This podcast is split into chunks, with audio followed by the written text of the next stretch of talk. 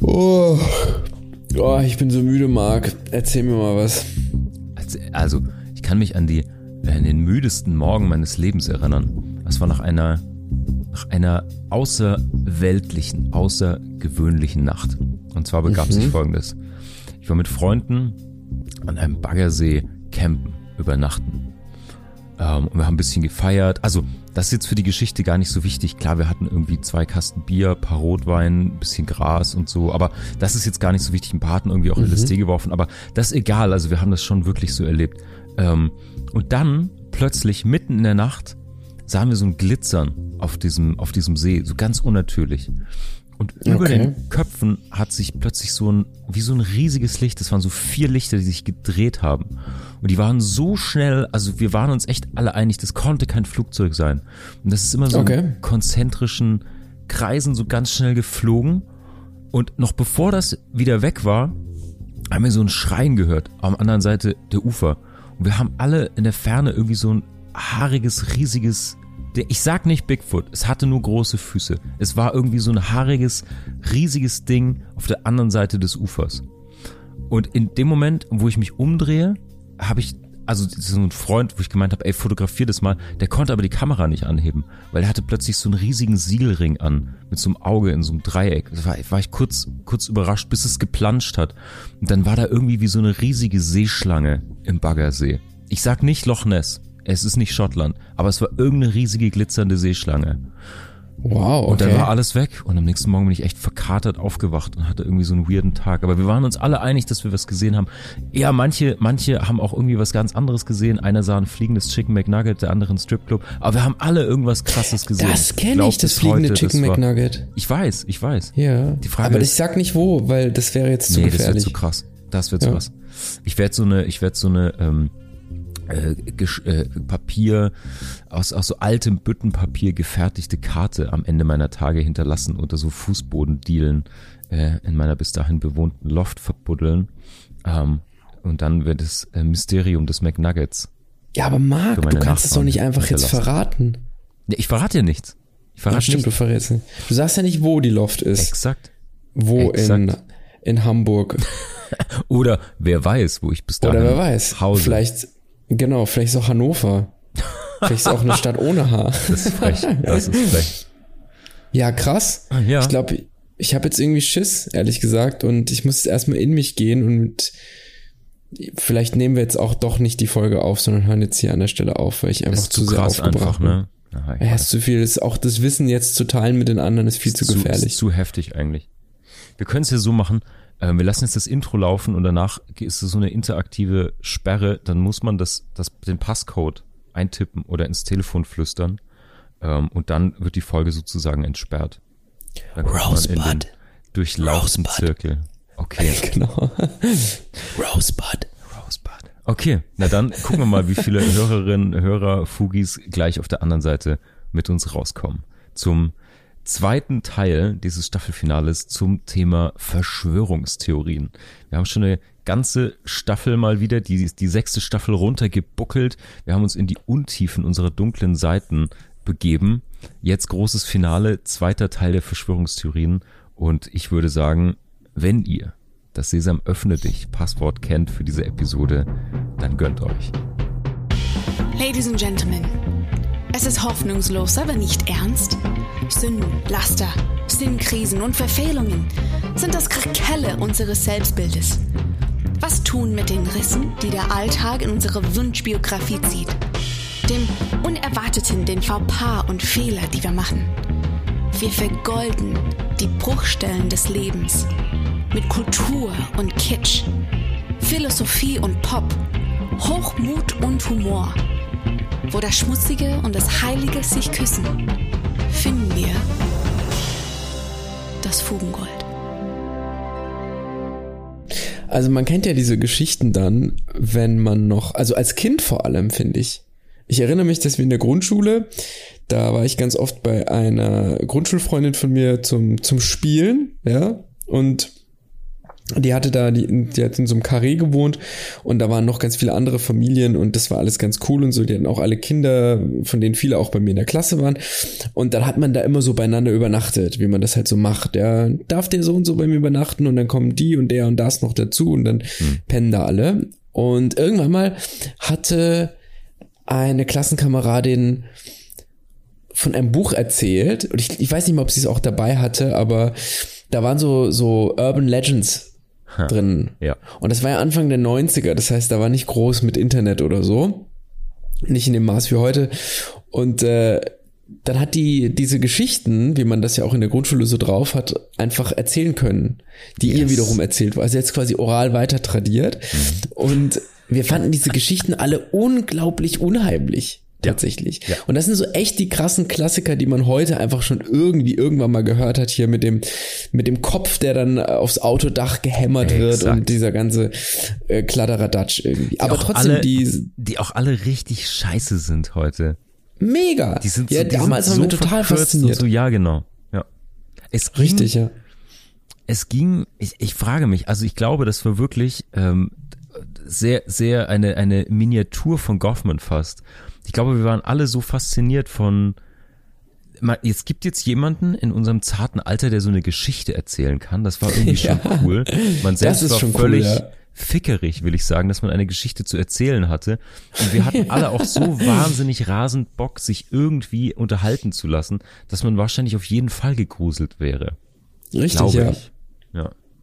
Auf, ja, absolut. Ja, auf jeden Fall. Ähm, das fällt mir ein, wir hatten das mal auf einer Übernachtungsfeier ähm, da waren wir, weiß ich nicht, sechste, siebte Klasse oder so. Das war so eine, eine der ersten. Übernachtungsfeier ist auch sehr schöner, ein sehr schöner Ausdruck, ja.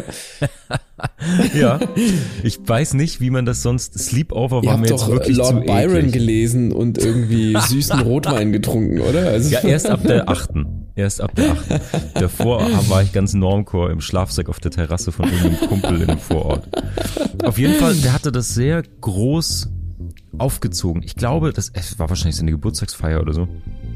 Das war, ähm, das war in so einem, die hatten so ein größeres Häuschen mit Garten und Terrasse und ähm, da waren dann irgendwie übernachtet haben, glaube ich, acht Jungs oder so. Und dann hatten wir uns irgendwie alle in Schlafsäcken und Isomatten auf diese Terrasse und in den Garten gepackt.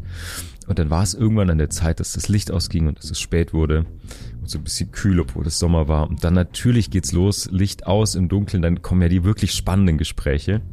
Mhm. Ähm, so kurz bevor man einpennt im Halbschlaf, wo man dann sich am nächsten Morgen auch immer noch drauf berufen kann, äh, entweder im Schlaf gesprochen oder sich doch sicher verhört zu haben. Ich glaube, das ist die Sicherheit dieser Gespräche sozusagen. Und dann ging es auch wieder los mit diesen Geschichten von, genau wie du sagst, nachts im Wald mit dem Auto, ähm, entweder fällt der Kopf auf die Windschutzscheibe und so weiter und so fort. Und es gibt eben diese eine Geschichte, die damit endet, dass äh, die Frau, die im Auto verbleibt, äh, irgendwie so ein Messerkratzen über dem Dach hört. Ja, so, ja, genau. Das, ho, hi, hi, hi, oh, oh, damit, ja. ja, ja, man kichert, aber hat die Hosen trotzdem gestrichen voll. Und, ähm, und dann, zehn Minuten später, begann ein so ein metallisches Quietschen im Garten. Und das ist kein mhm. Scheiß. Und es war extrem witzig, weil es gab so einen Moment, wo so alles totenstill wurde in der Gruppe. Und dann hast du so gemerkt, okay, es hört auch nicht auf. Das war immer so ein so ganz gleichmäßig und dann wieder Pause. Uh. Und wir so, okay, wer sagt jetzt was? Also hingehen und gucken traut sich in 2000 Jahren sowieso niemand. Und dann, das war eine sehr witzige, das war so eine passive Mutprobensituation, bis dann der Erste irgendwie sich aufgerafft und gemeint, Leute, ich find's scheiße. Das, ich gehe rein. Und er hatte sich dann irgendwie reingepackt mit irgendeiner faulen Ausrede. Und damit war der Startschuss dann gefallen, dass wir alle äh, die Unterbuchse wechseln konnten und natürlich drin geschlafen haben. Yeah, und am nächsten yeah, Morgen yeah. sind wir raus, weil dieses Geräusch immer noch da war. Und es war einfach das Lächerlichste. Seine kleine Schwester hatte so ein ganz großes Kennst du noch diese Pustewindräder? Die gab es aus so einem leichten Blech. Ja, natürlich. Ja, und natürlich. Die gab's ja, die gibt's ja heute auch noch überall. Ne? Ja, genau. Also, und natürlich verrotten ja. die irgendwann und werden rostig. Und wenn die sich dann in der leichten Nachtbrise drehen und angerostet sind, dann machen die so ein ganz fieses, quietschiges, metallisches Geräusch. Und einfach dieses mhm. Kinderspielzeug seiner kleinen Schwester hat uns coole pubertäre Jungs äh, in die Flucht geschlagen. Das fand ich sehr bezeichnend und sehr witzig auch. Sehr gut. Aber ich denke, was total witzig ist und was auch ein bisschen den Mark dieser Sache ausmacht, den Mark dieser mhm. Sache, ist tatsächlich, das hatten wir doch schon mal beschrieben als so eine Form von Gemütlichkeit. Mhm. Ja, also dass man eigentlich so gegruselt wird, aber sich dann doch so ein bisschen eingepackt in Watte in Distanz dazu das erleben kann, sagen ja. wir es mal so. Ja. Und das ist besonders spannend, denn wären das ja tatsächliche Erzählungen, also wäre das Realität, wäre das ja absolut schrecklich. Mhm. Und ich glaube, das ist so ein bisschen wie, wie das Erhabene funktioniert. Also, es gibt ja, ich habe ein ganz schönes Zitat mitgebracht ähm, von, von unserem good old boy Immanuel Kant. Und er sagt, so kann der weite, durch Stürme empörte Ozean nicht erhaben genannt werden. Sein Anblick ist grässlich und man muss das Gemüt schon mit mancherlei Ideen angefüllt haben, wenn es durch eine solche Anschauung zu einem Gefühl gestimmt werden soll, welches selbst erhaben ist. Und das finde ich ganz gut, denn Sehr gut. tatsächlich muss man eine ganze Menge mitbringen. Und es ist natürlich auch ein Stück weit das Nachfühlen der eigenen Fantasie. Was, wenn es doch wahr wäre. Da wissen wir doch aber alle, natürlich ist es das nicht und genau auf diesem schmalen Grad bewegt sich das dann und erzeugt dieses Gefühl. Und ich finde, da gibt es eben dieses in Watte eingepackt sein oder wenn es umkippt, wenn zu viel von außen an Bilderkraft kommt, jetzt beispielsweise bei Filmen mhm. oder so, mhm. wenn es einen dann wirklich, wenn es grässlich wird, mhm. wie Kant sagt. Und das Echte ist ja immer das, was grässlich ist. Also wenn beispielsweise ein Horrorfilm auf eine reale Situation rekurriert oder eine Situation darstellt, ja. die tatsächlich so nah am Realen ist, dass sie so hätte stattfinden können, dann ist es irgendwie nicht mehr gemütlich und in Watte eingepackt, sondern das Gegenteil. Und diese Geschichten sind alle so gestaltet, dass sie eigentlich schon eine gewisse Brutalität haben und äh, ja, eine gewisse etwas mystifizieren, einfach sage ich mal. Gleichzeitig ist es aber gerade so an der Schwelle, dass man sagt, naja, irgendwie wissen wir alle, dass es so nicht passiert sein kann. Mhm. Es gab doch auch mal eine Zeit lang diese Laufpuppen Urban Legends. Die sag, wurde mir auch erzählt. Sag mir nichts, erzähl kurz. Ich kann sie, glaube ich, nicht richtig wiedergeben, aber das, das kann man mit ein bis zwei Google-Suchergebnissen recht schnell rausfinden. Aber, aber nach was suchen wir? Lauch oder Laufpuppen? Laufpuppe. Was ist das? Also das wusste ich bis dato auch nicht, aber das ist wohl eine, eine Puppe, die selbstständig gehen kann oder sich selbstständig bewegt oder das irgendwie zappelt oder ganz so. Ganz grundsätzlich schon irre spooky. Auf jeden Fall. Und in meiner Erinnerung ist es so, dass da irgendwie eine, eine Familie oder ein Paar was, glaube ich, sogar nur äh, im Auto durch so ein Feld fährt oder durch so einen Feldweg und da dann so eine Laufpuppe ist und die dann dann anhalten, um, um zu gucken und er, er macht die Tür auf. Das ist natürlich auch ein R. Mhm. Ne? Da sieht man schon, wie sich so ein Klischee da so reinschleicht. Und dann wird wird er irgendwie entführt oder ermordet oder, oder irgendwie sowas. Oder mhm. es wird eingesetzt, um Leute zu überfallen, also Räuber in diebischer Absicht, die auf einen lauern, solche Sachen. Und es gibt ja auch ganz harmlose Varianten. Es, erinnerst du dich, die wurde mir sogar ganz, ohne dass ich das wusste, mal erzählt von, von meiner ersten Freundin, diese Urban Legend, dass da irgendwie die, eine Familie, befreundete Familie essen war und dann voneinander probiert hat im Sternerestaurant und dann die Quittung zurückkam oder die Rechnung und dann stand da drauf, dass man doch von einem weiteren Besuch ja. absehen solle, ja, bla bla natürlich. bla. Genau. Ja, genau. Und die wird mir mitunter manchmal noch erzählt und das Schlimme ist dann, die Leute erzählen das immer meinem Freund oder Exakt. bei uns ist das mal passiert und dann denke ich immer so, ich verstehe den Wunsch, die Süße der Geschichte weiterzutragen, ja, das was irgendwie an, dem, mhm. an der Narration interessant ist, aber naja, ich kenne das halt schon und es ist dann unangenehm zu sagen, nein, das ist eine Urban Legend, erzähl mir keinen Scheiß. Ja, ja. Vor allen Dingen, wenn man das wie jetzt, du mit einer schallenden Ohrfeige macht. genau, Rückhand. Ja. Also nein, mit Handschuh. Ja. ja. Tatsächlich will ich auf einen Punkt hinaus, nämlich oder auf zwei vielmehr. Mhm. Der erste ist eben dieser Kantsche Erhabenheits, also Ästhetik des Erhabenen man hat in diesen Wattegeschichten jemanden, der für einen diese gruselige Situation erlebt. Man muss sie selber nur nachfühlen. So, mein Beispiel ist ja immer so, wie man einen Kriegsfilm guckt. Man will da nicht wirklich selber sein, mhm. aber man hat irgendwie mhm. so einen Stellvertreter, der das für einen macht. Ich hatte das irgendwann mal beschrieben mit den Alpen. Dass die Alpen ja dieses Bild, ne, ist wie hier der Ozean, das ist eigentlich was ganz, ganz Furchtbares, aber wenn ich mir dann so ein schönes Gemälde mit dem Titel Alpenglühen anschaue wie und dann einen Wanderer sehe, der da hochläuft, dann ja. habe ich da jemanden, der das für mich macht. So, das ist die eine Klassisch Sache. Klassisch ja. Genau, ja. Wandern ist voll mein Ding. Und das zweite ist, wir reden jetzt hier über Urban Legends und vielleicht sogar über Sagen mitunter. Das ist ja dann, wenn das so ein bisschen Lokalkolorit hat, auch dann nochmal ganz spannend. Für mich ist das manchmal so eine Art Vorstufe. Das ist so ja. der ganz ja. kleine, harmlose, infantile Bruder von diesen Verschwörungstheorien. Ja. Und könnte auch die infantile Schwester sein, tatsächlich. Und da ist es nämlich so, dass da vielleicht auch dieses, dieser Erhabenheitsbegriff ein Stück weit greift, die Absichten aber viel krasser sind, denn diese Urban Legends sind ja vor allem zum Erzählen da. Die werden ja gerade dadurch spannend, dass man sie erzählt und sie verlangen jetzt nicht unbedingt einen Grad an Realität, sondern erzeugen einen oh, äh, krass Effekt. So, das war's. Ja. Man ja. fragt dann nicht irgendwie, welche Familie war das denn? Ist das anderen Familien auch passiert? Oder vielleicht fragt man das Exakt. noch, aber dann mehr nicht. Es ist auch egal, wo das spielt, ob das jetzt irgendwie auf Madagaskar, in Norwegen oder in irgendwie, keine Ahnung, Kanada spielt. Das ist nicht wichtig. Also, Genau. Ich, und jetzt ich, ich, muss, da, ich muss da reinhaken, bevor du ja, da weitermachst. Also bitte, bitte. erstens sind mir noch zwei dieser Urban Legends eingefallen, über die wir uns kurz ja, das Maul zerreißen müssen. Ähm, einer davon ist dieser ganz, ähm, dieser, also der abgedroschenste von allen ist dieses besoffen im Kreisel rückwärts fahren. Dann Unfall.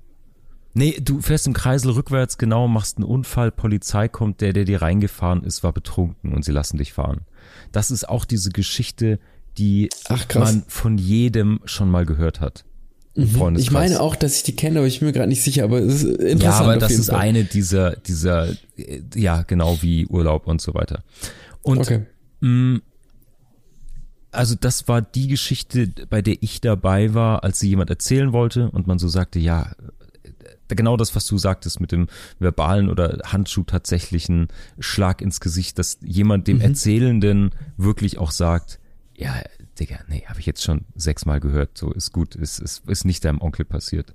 Ja. Es ist einfach eine urbane Legende, die du. Ähm, und dann ist natürlich, also da kam mir die Frage: Glauben die Erzählenden vielleicht wirklich? Weil wir haben schon öfter darüber gesprochen, wie wir so narrative Wesen sind, wie wir immer nach Geschichten suchen, ja. um auch die Autobiografie zu gestalten und Sinn zu finden und so wenn man nicht achtsam ist, schleichen sich ja auch vielleicht wirklich Fremdgeschichten in, in die eigene mit rein sozusagen als kleine Unbedingt. Twists, Turns, Kapitelchen, ähm, Schleifen, die man erzählerisch dreht oder so. Also das ist die eine Frage, die ich mir gestellt habe. Wie kommen die denn eigentlich in die eigene Narration mit rein? Ähm, weil das natürlich für den großen, gefährlicheren Bruder der Verschwörungstheorien genau die gleiche Frage ist. Und mhm. was mir auffällt, und da gibt es natürlich auch das Gegenstück von, es gibt natürlich interessantere, weil schlauere oder schwere überprüfbare oder komplexere Verschwörungstheorien und es gibt so einfache, dümmliche. Äh, wir haben ja schon yeah. sehr gelacht über, äh, sei es jetzt Scientology oder ähnliche Sachen, mh, wo einfach die Geschichte so Hanebüchen ist, dass sie sogar nicht mal den Teilnehmenden sofort offenbar wird. Oder Sachen, die einfach so, so dümmlich sind. Wir hatten über Flat Earther gesprochen und so weiter. Also ja, einfach Sachen, die so, ähm, ja, die so offen sichtlich so offenbar Käse sind. Und da fiel mir auch das Gegenstück in der Schulzeit ein, über das man sich trotzdem gegruselt und amüsiert hat. Und da kamen nämlich bei dem Erzählenden oder bei der Erzählenden ähm, zwei Motive zusammen. Es gab diesen, es gab diese Geschichte von der alten Frau mit dem Hund. Ich weiß nicht, ob du dich erinnerst. Die legte sich jede Oh, ich erinnere Nacht mich an den alten Mann und das Meer und an die alte Frau mit dem Hund. Genau, genau. Äh, Nein, die legte sich jede Nacht ins Bett und, und ließ die Hand aus dem, aus dem Bett hängen und der Hund schleckte yeah. immer diese Hand ab. So, so weit. Und dann natürlich irgendwann Einbrecher. Sie legt sich hin, weiß von nichts, legt sich nachts yeah. ins Bett, die Hand wird geschleckt. Am nächsten Morgen findet sie den toten Hund im Bad. So, bis dahin ein wirklich spooky Setup finde ich. Ja. Das ist, das ist legitim, vor allen Dingen durch dieses, durch dieses seltsame unterm Bett ist ein ganz, ist ganz geiles archetypisches Gruselmotiv. Dann auch ja, dieses ja, Handlecken genau. und Warte so. mal, ich bin aber, das ging mir zu schnell, ich kenne die Geschichte tatsächlich nicht, kenne okay. nur das Prinzip. Der Einbrecher hat die Hand der alten Frau abgeschleckt die ganze Zeit, um den Hund zu töten, oder wie? Oder wie? Äh, ob und wie und warum ist unklar. Auf jeden Fall hat eben nicht der Hund diese Hand geschleckt. So, aber ja, was ich, ja, genau, ich war mit genau der Geschichte nicht fertig, weil ja, es, Verzeihung, es Verzeihung. gab dann diesen Punkt, an dem zwei Motive des oder der Erzählenden konflikteten. Und zwar einmal die Hingabe zur gruseligen Geschichte und auf der anderen Seite der pubertäre Zotenzwang. Und diese Geschichte endete fast immer damit, dass es eigentlich ein ganz gruseliges Setup war und ganz, ganz legitim spooky die Hand von irgendeinem Menschen unterm Bett geleckt zu kriegen, weil das ja auch nur ein Biss von irgendwie richtig gruselkannibalischen Sachen entfernt ist und so. Also yeah. da geht ja richtig viel. Ja, psychoanalytisch gelesen exakt, kommt man in die Richtung, ja. Exakt. Und dann endete die Geschichte aber immer damit, dass mit dem Blut des Hundes auf dem Boden geschrieben war, nicht nur der Hund kann gut lecken. Nein. Und doch, doch. Das und ist ja voll die, exakt. das zerstört ja den letzten Funken, den das Ganze noch hatte irgendwie, exakt, oder? Exakt, exakt. Ja. Und es war mir damals nicht, also nicht irgendwie sich mit, mit Storytelling oder so ausgekannt, aber es war irgendwie klar, dass es total der Cockblocker für diese Geschichte war. Und dass das einfach voll der Turn-off war, weil das alles kaputt gemacht hat. Ja, das katapultiert dich direkt von Klasse 8 in Klasse 2 irgendwie, ne? Ja, ja ganz seltsam. Aber so endete meistens diese Geschichte und äh, Aber ich finde toll, das Setup dass du mir so die gut. erzählt hast. Ich finde das Setup so heute, geil. Ich möchte dir heute einem anderen Menschen noch weiter erzählen. Oh ja. Unter dem Vorwand, äh, das sei wirklich passiert. Mhm. Deiner, deiner Urgroßtante. ich muss gucken, ob die Person einen Hund hat, um so ja, ein bisschen mehr Plausibilität ich, zu erzeugen. Ich hoffe, du äh, äh, wirst eine fiktionale Baroness von Weiß erfinden oder irgendwas. Äh. ich erzähl's einfach Nessie. Gut, guter Punkt. Oder? Nessie Mach ist das. ein sehr guter Zuhörer, wenn es um solche ja. Sagenerzählungen und Urban Legends geht. Aber jetzt pass auf, lass uns mal kurz dranbleiben. ja, total, das war nur die, die Anekdote. Ich wollte auch original dranbleiben oh, an dieser ja, Vorstufe nein, dann, zu Verschwörungstheorien. Dann, dann gib uns den Bigfoot. Los geht's. äh, ja, Bigfoot habe ich nur mit dem großen Fuß, auf dem man manchmal lebt. Ähm, also ich glaube, diese urbane Legenden ist so ein Mini ähm, dafür, wie wie man sich selbst manchmal in so Fiktionen ja einweichen lässt. Wie so in so eine mhm. warme Badewanne. Das hast du gerade sehr, sehr schön und auch schon ausreichend beschrieben, glaube ich. Und das hat man vielleicht in dieser Schulzeit mit diesen kleinen Geschichten, mit diesen kleinen lokalen Mythen, Urban Myths und so kennengelernt. Also ich glaube, der ja. Motiv, der Zugang ist dadurch sehr, sehr gut gelegt, dass man vielleicht eine Situation kennt, wo man eine Geschichte gerne glauben möchte, weil es gerade unterhaltsam ist und so. Und da kommen später, das hatten wir in der letzten Episode schon, wenn ihr die nicht gehört habt, natürlich unbedingt mal in Teil 1 reinhören, da sind wir schon ein bisschen drauf eingegangen, wer denn betroffen ist, also wie man das kategorisieren kann, dass das keine Krankheit ist und so, wie verbreitet das auch ist und eben diese Ursachen, psychologische, ja. gesellschaftliche Ursachen. Und das muss man gar nicht wiederholen. Ich fand es nur interessant, dass wir darauf kamen, dass diese Verschwörungstheorien eben so über nicht auszuhaltende Ambivalenzen hinweghalten, über Unsicherheiten hinweg helfen können, sozusagen. Also ja. die vereinfachen die Welt, machen sie dann irgendwie ähm, nicht mehr unerklärlich, sozusagen. Und dann ja. hatten wir so ein bisschen über ja, Identitätsstiftung gesprochen, was das mit einem machen kann, dass man entweder Teil der erleuchteten Elite ist oder sich irgendwie eben abgrenzen kann. Und ich glaube, da können wir ganz gut anknüpfen heute. Und ich glaube, Dazu hätte ich tatsächlich auch noch einen ja, kleinen Nachtrag. Schenk, schenk uns ein, schenk uns ein. Und zwar, ich habe, nachdem wir die Folge aufgenommen hatten und so, habe ich noch ein bisschen weiter mir Gedanken gemacht und ich dachte, naja, wir haben ja schon auch psychologische Erklärmodelle, aber vor allem bezogen auf die Frage, wer ist anfälliger? Also man betrachtet das ein bisschen wie ein Krankheitsbild. Wer, wer hat eine Prädisposition, die das begünstigt, sozusagen? Aufnahmefähig zu sein für solche mhm. Verschwörungslügen. Und ich hatte dann so die Idee, oder es ist vielleicht noch nicht mal wirklich eine Idee, sondern einfach ein Gedanke. Ich hatte den Gedanken, dass es manchmal, gerade jetzt auch wie bei diesen Geschichten, von denen wir gerade gesprochen haben, die sind ja für Kinder. Erwachsene kannst du damit jetzt nicht schocken oder so. Die, das, die sind zu rational, ja. Also Kinder und Jugendliche sind noch genug im Emotionalen verhaftet und oder zu wenig jetzt bei der Vernunft und, und ja, schon haben zu wenig aber, Real ja. Shit erlebt, um sozusagen das so als Peanuts abzustempeln. Mhm.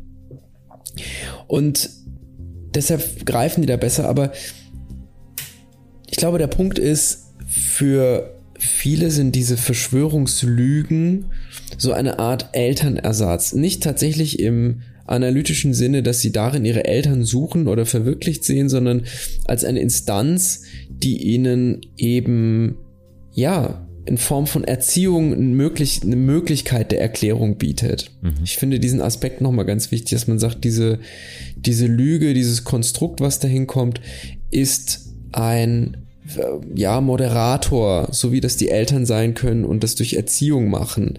Und da sind dann eben das, was danach kommt, ist dann eben, also beispielsweise, dass man sich YouTube-Videos anguckt, da gibt's dann ja bestimmte Koryphäen dann in diesen Bereichen auch, ja, und innerhalb dieses, dieser Kreise, die dann besser und schlechter gefunden werden, denen man eher folgt oder weniger und so weiter.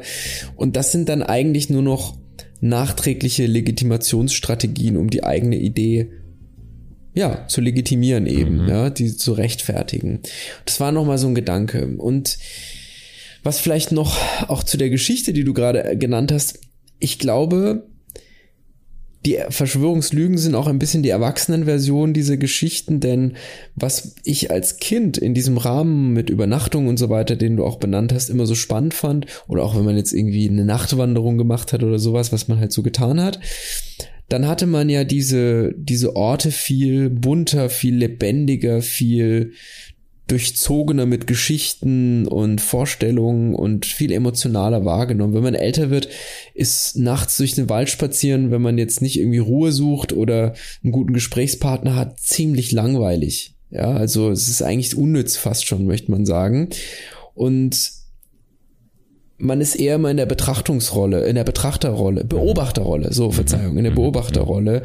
Und man hat weniger diese diesen sinnlichen Zugang, den man als Kind eben noch hat und diesen extrem, ja, emotionalen. Und so ist das vielleicht auch mit diesen Verschwörungslügen. Die bieten noch mal einen, einen Tunnel ein bisschen dahin zurück. Ich muss Vielleicht auf kurz, eine andere Art und Weise. Ja. ja, ich muss ganz kurz einhaken mit zwei Punkten, die ich interessant mhm. finde. Das eine ist, glaube ich, dass das ganz, ganz hochgradig darauf ankommt, wie man fragt. Ähm, ich kenne viele Menschen, mhm. also jetzt natürlich vor allen Dingen im kreativen, künstlerischen Bereich, die sich diesen Zugang bewahrt haben und die eine wahnsinnige, rasende Fantasie haben und die sehr sensibel sind auf ähm, gelesene, gesprochene Kurzgeschichten, mhm. Grusel, wie auch immer, die wahnsinnig sensibel wären dafür und die nie das diesen Nachts, sofort, ja. Nachtspaziergang machen würden. Und ja. du hast dein Wording zu Verschwörungslügen geändert. Und das ist hochinteressant, ja. finde ich. Denn, ja. Ähm, das ist ja noch ein Punkt auch, den ich heute noch okay, kurz, okay. kurz benennen wollte. Dann lass uns doch jetzt, wo, der, ja. wo dieser verlogene Elefant im Raum steht, mal kurz direkt drüber sprechen. Moment. Moment. Moment. Sofort. sofort. Hold. Ich habe noch okay. eine. Das ist gut, dass du das mit äh, dem Circle der Kreativen gerade noch benannt hast. Mhm. Das will ich nämlich gar nicht in Abrede stellen. Ich wollte nur herausstellen, es gibt natürlich diese Menschen und zum Glück ist das auch ein Großteil, der noch so ist, wie du es beschrieben hast. Also jetzt in den künstlerischen Berufen oder solche, ja. die nah dran sind. Ich meine nur, dass diese Art von Fantasie schon eine andere ist, weil sie eben von der Vernunft durchsetzt ist. Mhm. Wie auch immer das stattfindet. Es, es gibt da Unterschiede, jeder Mensch ist anders. Ich glaube, dass diese kindlichen Vorstellungen, dass man zu denen nicht zurück kann, dass es zwar, wie du sagst, ein, einen Weg dahin gibt, so dass man sozusagen das im Blick hat, wie so ein Horizont, dass man so eine Bahn hat dazu oder Teile davon vielleicht auch wirklich wieder greifen kann. Diese holistische Fantasievorstellung, die man als Kind hat, geht aber, glaube ich, verloren. Und wenn man besonders gut ist, wie die Leute, die du gerade beschrieben hast, dann hat man sich mit der neuen Fantasie sozusagen arrangiert und ist in der halt total aufgegangen. Mhm, mhm, das wollte ich so ein bisschen mhm. sagen. Ich wollte nicht sagen, es gibt keine Fantasie oder Spaziergänge sind grundsätzlich schlecht oder langweilig. Doch. Das, äh, nichts, nichts lege mir ferner. Spaziergangstheorie. Ja? Die Spazierlüge. Die genau. Spazierlüge. Genau. so, jetzt können wir auch zur Lüge kommen. Ja. Entschuldige, das Manipulierte sagen, ja. Schrittzähler, die Turnschuh-Weichschaum-Sohlen-Verschwörung. die Spaziergangslüge. Finde ich gut. Nehme ich. Ja, also der Begriffswechsel hin zur Lüge. Vor Corona behaupte ich jetzt einfach mal als steile mhm. These und vielleicht, oder sagen wir einfach mal vor 2001, machen wir es ganz groß. Da hat man das Wort Verschwörungstheorie ganz anders benutzt. Man hat entweder die historischen Verschwörungen auf die angespielt oder tatsächlich auf historische Verschwörungstheorien, etwa französische Revolution und na, da gibt's ja beispielsweise die Idee, dass Gott, jetzt muss ich ein bisschen kramen, wie war das denn? Dass der Adel und der König, meine ich, in Frankreich die, die Versorgung mit Getreide absichtlich kürzt haben, mhm. um eine Hungerkrise auszulösen beim Volk, um dann den vom Volk geliebten Finanzminister Jacques Necker, glaube ich, spricht man den aus, zu entlassen und dann eben diese Einberufung der Generalstände, die da ausstand, eben wieder aussetzen zu können und so weiter. Und diese Theorie hat dann eben ganz wesentlich dazu beigetragen, dass die, dieses Ancien Regime delegitimiert wurde und eben das Gewalt eingesetzt wurde bei den Protesten und so weiter. Also das sind dann so Verschwörungstheorien, also Dinge, die nicht stimmen, die de facto nicht wahr sind, die nicht historisch sind und so weiter, die nicht stattgefunden haben, die es nicht gibt oder nur in ganz bestimmten Teilen und wird dann was draus konstruiert. So. Und so hat man ja vielerlei Theorien, über die wir heute auch nochmal sprechen. Also die Brunnenvergiftung hatten wir schon angesprochen, aber auch im Bereich der Hexen, Flat Earth Society, mhm. Weltjudentum, mhm. Jack the Ripper gibt's da, so eine ganz andere Sache, mhm. aber auch AIDS-Leugnung und so weiter, Area 51, bla bla bla. Attentat auf Martin Luther King und so. JFK. Und das ja. haben wir alles, ja genau, JFK, so total wichtiges Beispiel tatsächlich, weil eigentlich mit am prominentesten. The das haben wir Verschwörungstheorie ja. genannt. Also diese eigentliche Lüge, diese Konstruktion. Ja. Und dadurch, dass jetzt durch Corona, aber auch nach dem 11. September das Ganze nochmal so einen Schub gekriegt hat, vor allem aber auch durch Corona einen ganz massiven und das sozusagen in den allgemeinen Diskurs hineingedrängt hat, diese, diese Vorstellungen und auch die Leute, die da dran hängen. Daher wird es jetzt wichtig, eben eine Abgrenzung zu treffen. Nicht einfach sagen, das ist eine Theorie. Eine Theorie hat ja diesen Aspekt, dieses im Wortfeld, also semantisch, dass man, dass man, dass das tatsächlich wissenschaftlich fundiert ist. Auch wenn das jetzt nur marginal mitschwingt, aber das ist da so ein bisschen drin. Und deswegen sagt man eben Verschwörungsmythen oder Verschwörungslüge, wenn man es noch stärker negativ konnotieren möchte. Ja deswegen auch bei mir so der, der Wechsel. Und das war mir nochmal wichtig, weil wir zwar immer noch Theorien sagen können, Verschwörungstheorien und unser Gegenüber weiß im Regelfall, was gemeint ist. Wenn es aber im öffentlichen Diskurs verwendet wird, ist es natürlich was anderes. Also wenn es fortwährend von Verschwörungslüge gesprochen wird, kriegt das eben tatsächlich mhm. auch eine andere mhm. Konnotation. Ja. Mhm. Oder was meinst du? Ich finde das absolut plausibel und richtig hergeleitet. Ähm, und ja, das ist jetzt wieder, das wäre jetzt die didaktische Frage, was besser ist, ob es das für alle, die damit nichts zu tun haben, nicht zu sehr verharmlost auch. Also mhm. es wäre natürlich für alle Betroffenen total wichtig, diese Aufklärung, aber ähm, ja, weiß ich nicht, muss ich, muss ich jetzt mal drüber nachdenken, können wir auch an Beispielen diskutieren gleich ja. mal. Ähm, ich fand es spannend, dass du auf 2001 eingegangen bist, ähm, weil ich habe, ich will die kurze, das ist jetzt keine eigene Verschwörungstheorie oder Lüge, aber eine ja. spannende Beobachtung, von der ich neulich las. Die ist mir in verschiedenen Kontexten begegnet. Ich habe einen tollen, tollen äh, Text, ich glaube von einem Soziologen oder so, ich gucke mal, ob ich den für die Shownotes raussuchen kann, gefunden. Und da ging es auch um eine gesellschaftliche Sehnsucht. Das ist jetzt nicht wirklich eine Verschwörungstheorie, aber phänomenologisch betrachtet bin ich gerade etwas fast kulturpessimistisch gestimmt. Das bin ich natürlich nie, aber was so Popkultur oder Leitkultur mit L-I-G-H-T als Leitkultur sozusagen angeht, ähm, da bin ich gerade so ein bisschen verwirrt, weil ich sehe, dass sich junge Menschen anziehen wie zu unserer Schulzeit. In so Plastikhosen. Buffalos, so eine seltsame 90er Jahre Ästhetik gefeiert wird, das vielleicht sind wir zu alt, aber ja wirklich jetzt gerade erst zurückliegt. Ähm, dann kommt so ein dann kommt dieser ganze Schrott wieder im TV.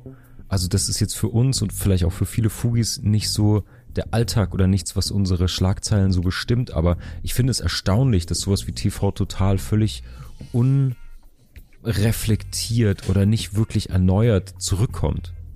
Ich habe ja. mir, hab mir extra einen Ausschnitt davon reingequält, um zu verstehen, ob es da äh, ja irgendeine Erweiterung gab oder ob es da irgendwie ob das jetzt äh, neu erfunden wurde, das bedient nur Retro-Kitsch. Genauso wie dieses unsägliche Wetten das, über das wir bitte nicht sprechen müssen, aber was einfach, ja. was einfach toxischer Nostalgie-Kitsch ist, der dir einfach als, als Anästhesie irgendwie nochmal rübergekippt wird, wenn du Bock drauf hast. Und es gibt gerade so ganz viel Sehnsucht. Dann gab es diese Formel 1 Dokumentation auf Netflix, wo ich Menschen äh, gehört habe, die so gerührt waren, einfach nochmal Schummi fahren zu sehen. Nicht ob ihm oder seines Schicksals wegen, sondern einfach der eigenen faulen yeah, Verklärtheit weiß, wegen. Ach, ich wäre noch mal gern jung im Schlafanzug auf der Couch. So, Alter. Ja, ja. Also das löst in mir einen sehr, sehr großen Widerstand und ein, ein, ein, ein bisschen ein Ekelgefühl aus. Das muss ich ganz ehrlich sagen. Ich weiß noch nicht genau warum. Äh, ich möchte jetzt natürlich niemanden persönlich angehen, der irgendwie Wetten das abfeiert. Aber man sollte kurz überlegen, ob denn man sich in das warme Nostalgiebad wirklich reinsetzen muss in dieser Intensität und irgendwie die Uhr auf die 90er zurückdreht, ob uns das ja. jetzt gerade hilft. Oder ob man das irgendwie anders mhm. angehen sollte. Kurzum, das habe ich so in ein paar Phänomenen beobachtet über die letzten Wochen und ähm, dann, wenn ich auf einen Text gestoßen, so wo es ein bisschen um das Ende der Unschuld ging, so ähm, wo es um bis zum Ende der 90er 2000 in so einer, wir erinnern uns auch in Deutschland, dann gab es so Fußballspiele und Sommermärchen und ähm, es gab so Big Brother und äh, man lebte in so einer Art Blase und dann plötzlich kam so eine globale Terrorgefahr. Deswegen auch 2001 mhm. total, als auf der Weltbühne sich etwas, ein ganz großer Shift äh, stattgefunden hat. Das fand ich interessant. Und dass das sich setzt langsam und zusammen mit Terrorismus und jetzt einer Pandemie und anderen Sachen wirklich in alle Bereiche und in alle Köpfe irgendwie auch rein sickert sozusagen und schon ein bisschen ganz fundamental jede individuelle Welt und nicht nur unsere, unsere eine physische sozusagen verändert. Und dann eine dieser Bewegungen, eine der Reaktionen ist, so ein, ja, so ein Nostalgie-Kitsch einfach aufzutragen. Mhm, so eine Art mhm. Placebo-Bepanthen aufs Gehirn zu packen, bis halt sonst nichts mehr reinkommt. Ja, und deswegen dachte ich da gerade ja. an dieses 2001, was du sagtest, weil das so ein großer Wendepunkt, glaube ich, ist. Und die Frage natürlich auch ist, wenn auch seitdem so viele Verschwörungstheorien nochmal losgetreten wurden und auch so eine, so eine Fahrt aufnehmen, ähm, was sind denn sozusagen die ganz kleinen Geschwister, so diese, diese Keime, vielleicht auch noch ganz unschuldig, ohne Verschwörungslüge, Theorie oder so, aber was sind denn Sachen, wo man sich einfach abwenden kann und nach einer Vereinfachung sucht? Also diese drastischen Ursachen, von denen wir sprachen, für diese Verschwörung, ich glaube, die finden sich gerade in ganz, ganz vielen Bereichen auch im Kleinen wieder. Über Zitate hin zu einer zu einer Zeit, wo es vermeintlich einfacher war. Einfach weil man selbst zu jung war oder ähm, die Welt vor anderen Problemen stand sozusagen. Und ich finde das sehr kritisch, dass sich da alle gerade so glücklich zurückwenden. So Armen, genug ja. gequatscht. Man meint ja zunächst erstmal, das sei einfach so, als hätte das Marketing nach 30 Jahren, also von den 90ern bis jetzt entdeckt, oh Moment, da gibt's ja ganz viele Leute, die auch die Technologie, die in der Zeit einen massiven Schub erfahren hat, ganz toll finden.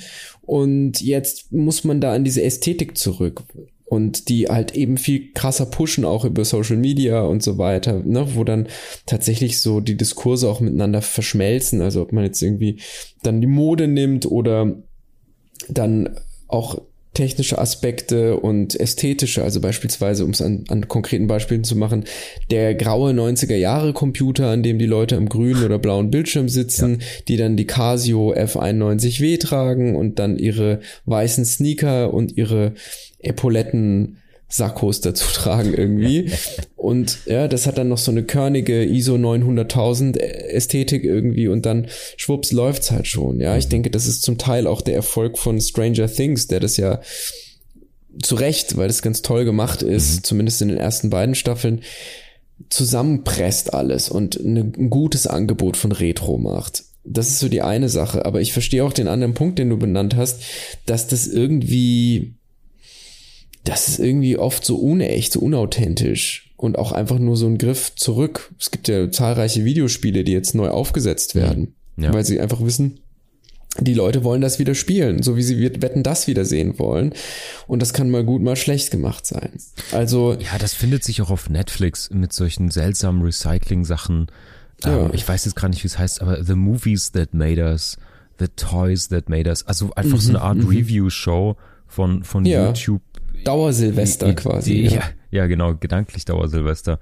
Ja, wo man einfach dann so Filme aus den 90ern und 80ern reviewt und äh, Schein verklärt, warum die uns zu dem gemacht haben, was wir sind. Ja.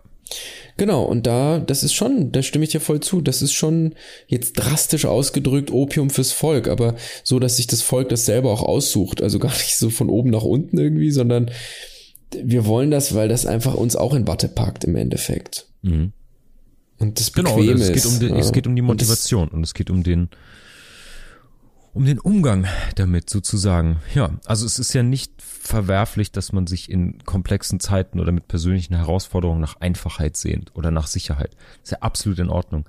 Die Frage ja. ist immer, wohin man sich wendet, um das zu erfahren. Und welche, also ich bin selbst ja Unterhaltungsoptimist und äh, Kunst- und Kulturoptimist. Es geht ja jetzt nicht darum, dass man nicht in selbst in Unterhaltungsmedien nicht irgendeine Art von, von Halt finden kann oder dass sie nicht irgendwie eine gute Botschaft haben. Aber ich finde, es fehlt gerade eine Ebene oder eine Übersetzung oder irgendwas. Es ist einfach wirklich Richtig, ein, ja, man, ein Recycling. So man darf halt nicht in so eine innere Immigration gehen damit mhm. und sich dann abschalten und einfach nur stumpf. Ich meine nicht, dass man nicht chillen darf oder dass man nicht. Ich, ich verstehe es schon. Ich habe auch äh, also Freunde, die einfach den Fernseher anmachen und zappen das ist ja so ein Begriff, ja, den gibt es eigentlich gar nicht mehr. Den schämt man sich fast, wenn man das sagt. Und da spüre ich auch immer so ein, so ein Zwicken und denke immer so, oh, irgendwie ist es aber auch ganz schön scheiße. Aber wenn das jetzt der Einzelne für sich oder die Einzelne beschließt, weil das halt entspannt ist, hey, go for it. I don't care. Also, ja. Mhm. Aber wenn man halt dann eben so ein gesellschaftliches Bild in den Blick nimmt, dann ist das natürlich was anderes. Und ja, gut, aber jetzt müssen wir mal die Kurve wieder kriegen, Marc. Ich habe angefangen abzuschweifen zurück zu unseren ja. Theorien, die wir uns rausgesucht yes. haben, die wir jetzt zum Besten geben wollen. Lass, Willst lass, du starten? Ja, ja. La, ähm, also ich würde gerne über, über diese Verschwörungslügen und Theorien sprechen und dann abschließend müssen wir noch auf die Folgen davon eingehen. Ja, Weil wir haben gerne. ja in der letzten Episode so ein bisschen, wie gesagt, über, über Ursachen und so gesprochen. Ähm, und jetzt tauchen wir mal ins Phänomenologische ein, würde ich sagen. Also du hast ja mhm. ganz viele schon genannt. Ich habe mir so ein, zwei ausgesucht, die wir vielleicht vertiefen können. Ich möchte gerne auch welche diskutieren, die auch in Deutschland relevant sind. Also jetzt nicht nur 9-11, Bill Gates und, und Area 50, was ist es, One? Mhm, ja. Studio 54 und Area 51, genau, die verwechsel ich manchmal, ist beides extraterrestrisch. ähm, genau, also da gibt's natürlich Klassiker. Also die inszenierte Mondlandung gefällt mir total gut, weil da so viel ähm, Medientheoretisches mit drin ist und sich praktisch die breite Masse plötzlich über Körnung von Kamerafilmen unterhält und Schattenwurf und Inszenierung und Greenscreens und Kubrick und den fand ich total, natürlich nicht, dass ich dran geglaubt habe, aber ich fand den hoch unterhaltsam, weil er plötzlich so ein, mh, mm, das ist wie so ein großes Filmmaking-of schwingt damit, mhm, was ich glaube mhm. auch zur Popularität beiträgt, weil es einfach so, es ist auch so wahnsinnig unterhaltsam, dass zu machen. Und dann kriegst du mit, dass Kubrick sich später wirklich Naseobjektive geliehen hat für Eyes Wide Shut, um diese äh, lichtstarken Objektive zu bekommen und so weiter und so fort. Das ist einfach, da steckt so irgendwie popkulturell total viele Leckerbissen in den, in den Shownotes dieser Theorie mit drin. Natürlich trotzdem Bullshit. Mm, wir hatten, wenn ich mich nicht täusche, wir hatten letzte Woche schon über diese Mythbusting Erde ist eine Scheibe Theorie Videos gesprochen, richtig? Ja. Ja, genau. Also die sind das, was mir an, an Flat Earthern so gut gefällt, weil es so eine dusselige Theorie ist und die dann so aufwendig widerlegt werden muss. Ja. Ähm, und dann gibt's natürlich, es gibt natürlich noch die, also es gibt so, so schöne wie, wie Chemtrails oder irgendwelche mhm. Ganz wilden Sachen. 5G ist zum Beispiel, oder 3G oder 4G oder wie viel G auch immer. Also alle Aluhüte, die die Handys nicht mögen. Ich hatte diese Diskussion mal und das fand ich hochinteressant in einem Zugabteil, in einem Sechserabteil. Das ist schon drei, vier Jahre her. Ähm, ich saß drin, hatte das Smartphone natürlich in der Hand, um zu schreiben und so. Und dann kam ein Mann rein, mhm. der relativ normal aussah, hatte so ein paar zu viel Dinkelkeks, Brösel auf dem Sakko vielleicht. Aber der las dann auch irgendeine eine, eine Zeitung, die man, also jetzt nicht irgendwie schon ein abseitiges Buch oder so. Er hatte mich gebeten, ob ich denn mein Handy in den Flugmodus schalten könnte. Mhm. Und dann hat okay. mich interessiert, warum, ob er einen Anruf erwartet oder wie auch immer. Und dann legte er mir relativ also scheinbar sachlich da, er hat auf irgendwelche Studien und Medikamente und sowas, hm, hat er zumindest zitiert und er möchte sich dieser Strahlung nicht aussetzen und so. Und hat aber ganz nett gefragt. Und da meinte ich, also ich kann es jetzt irgendwie gerne so in die Jacke stecken oder so, aber ich warte natürlich auf SMS und E-Mail und so. Und da meinte er, naja gut, okay, muss ich akzeptieren. Was ich extrem gut fand an der Stelle schon wieder. Und die Situation war dann extrem lustig, weil dann kam noch eine Frau rein, die setzte sich neben ihn. Da äh, führte er dieses Gespräch dann nochmal. Ich habe mich dann mit Musik abgecancelt. Ähm, aber irgendwann kam dann zusätzlich in diese sechste Abteil nochmal drei Jugendliche rein. Und es endete eben damit, dass dieser, dass dieser Verschwörungsuli von fünf heißglühenden Handys umringt war in diesem kleinen Sechserabteil, weil spätestens mit den Teenagern du gar nicht erst fragen musst, ob dieses Scheißding ausbleibt. Yeah, so. Yeah. Und er sich dann irgendwie sichtlich unangenehm berührt irgendwie sein Manufaktumsackochen enger um den Hals geschlossen hat. Das war irgendwie ganz geil. Ja. Witzig. Okay, da bist du ja auch voll am Arsch mit so einer Einstellung, ne? Also kannst ja, ja nirgendwo das, mehr hin. Ja. Naja, ist ja eigentlich wie eine Angsterkrankung im Endeffekt schon. Ja, absolut. Ja? absolut. Wahnsinn. Absolut. Wahnsinn. Naja, und vielleicht so international, bevor wir in die, in die deutschen Theorien dann irgendwie reinkommen. Ich finde interessant, es gibt ja jetzt so Meta-Verschwörungstheorien. Also so wie QAnon zum Beispiel. Die ist sehr politisch, also da wollen wir jetzt, glaube ich, mhm. gar nicht zu weit reingehen, aber ich finde interessant, da ist ja Politik, Reptiloide, ähm, Elitenverschwörungen, Kinder essen, Blut trinken. Also da ist ja ganz, ganz, ganz viel drin. Das ist ja so eine Art Meta-Verschwörungstheorie, die natürlich auch immer. Ja. Ähm, ich kenne das nur aus der aus der be betriebswirtschaftlichen VWL-Perspektive sozusagen, dass du sagst, hey, es gibt so viele Anbieter, dass sich so Plattformanbieter äh, plötzlich auftauchen, so wie Swoodoo oder andere äh, Flügevergleichsplattformen oder sowas, weil der Überblick über einzelne Flugverbindungen und Preisvergleiche ähm, einen viel zu hohen Kosten äh, mit sich bringt. Und dann sozusagen ja. aus der aus der Kostenbrille du sagen kannst, hey, ich vertraue einem Anbieter, der das für mich kuratiert. Und also so eine ganz ökonomische Sichtweise auf Verschwörungstheorien es auch schon gibt. Und dann gibt es einfach so Metatheorien, die einfach mal so ganz viel Scheiße unter einen Hut stecken, sozusagen. Yeah. Das fand ich irgendwie interessant, dass die jetzt auch schon so kuratiert und gesammelt und ökonomisiert werden. Ja. Absolut, das ist echt so ein Vortex immer. Also ja. die, das, das ist ja immer in alle Richtungen anschlussfähig, solange es zweckdienlich ist. Hm. Das ist ja die einzige richtige Regel, die das, dieses lose System irgendwie hat. Solange du damit immer deine eigene Vorstellung kolportieren kannst, ist es, ist es, äh, ist es einfach machbar. Hm. Ja. Also, und dann kann alles Mögliche, dann können es Reptiloide sein oder fliegende Ungeheuer oder weiß nicht, Gift in Schokoriegeln, was auch immer. Der, das ist ja fast schon eine Einladung, kreativ zu sein. Ja? ja. Wer kriegt es denn besser hin? Wer kriegt es denn plausibler hin? Mhm. So. Ja. Naja, hast du, hast du irgendwelche internationalen äh, tollen, tollen Sachen noch? Oder was ja. Sind, welche fallen dir denn so auf? Ich habe ich hab eine, ich hab eine herausgepickt, die mich als Kind, glaube ich sogar, oder als sehr junger Jugendlicher schon fasziniert hat. Ja, doch als Kind noch. Das war, glaube ich, sogar noch Grundschulzeit. Da bin ich über ein Lied, das wir in der Klasse gesungen haben, im Musikunterricht drauf gekommen. Ich weiß aber nicht mehr, wie dieses Lied geht. Ich weiß nur, dass ich darüber drauf gekommen bin. Und es geht um Kaspar Hauser. Ich weiß nicht, ob dir Kaspar Hauser was sagt. Mhm. Und ich finde es insofern die Idee zu Kaspar Hause, zu dieser Person, deswegen so spannend, also, weil es ja. Mir sagt noch der Ritt auf der Kanonenkugel und sowas, aber nimm mal kurz die Fugis mit. Also die, die keine Ahnung. Ob das, das ist der Lügenbaron, mein Freund. Ja. ja. Ich war, ja, Marc, du kannst hier nicht so fiese U-Boot-Witze machen, die, die so als Insider durchgehen. Das versteht okay, niemand. Dann nimm uns ja? doch mal mit. Nimm doch die Hörerinnen okay. und Hörer mal mit. Es wird sonst zu wild. okay. Also, Kaspar Hauser ist ein ja, ein Junge, der als 16-Jähriger in Nürnberg das erste Mal 1828 auftritt und der so ein bisschen geistig zurückgeblieben wirkt und wenig redet.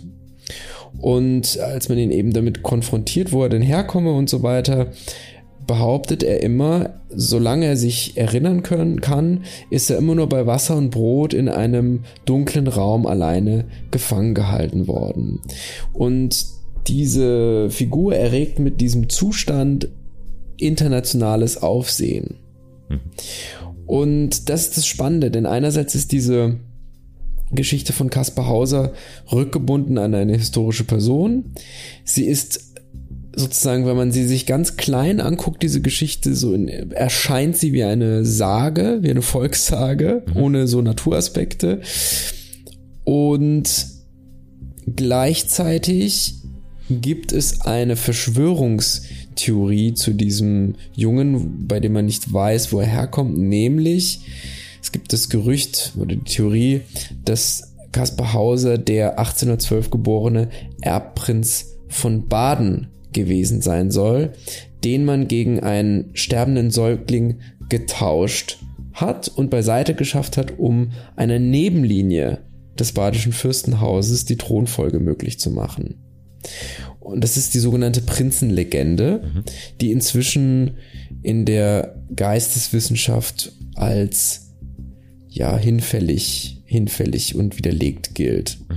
Es gibt sogar, und das ist ja ganz interessant, das hatten wir bei Jack the Ripper auch schon, eine Genanalyse, ist aus dem Jahr 96, die eben nachweisen kann, dass die Blutprobe nicht vom badischen Erbprinz stammen kann. Und es gibt sogar 2002 noch eine Genanalyse, die eben das gleiche bestätigt. Okay. Genau, und das Spannende ist, also diese, man kann sich das, gibt's wirklich sehr, sehr viele, äh, sehr, sehr viel Informationen zu Kaspar Hauser. Ich dachte mir früher mal, ich fand das im Studium auch interessant, eigentlich müsste man dazu mal ein Buch schreiben, denn es gab bis dato nur eins. Jetzt gibt es tatsächlich erst in den letzten Jahren recht viele Romane und Erzählungen zu Kaspar Hauser. Das ist eigentlich ein ganz interessanter Stoff. Ah, cool.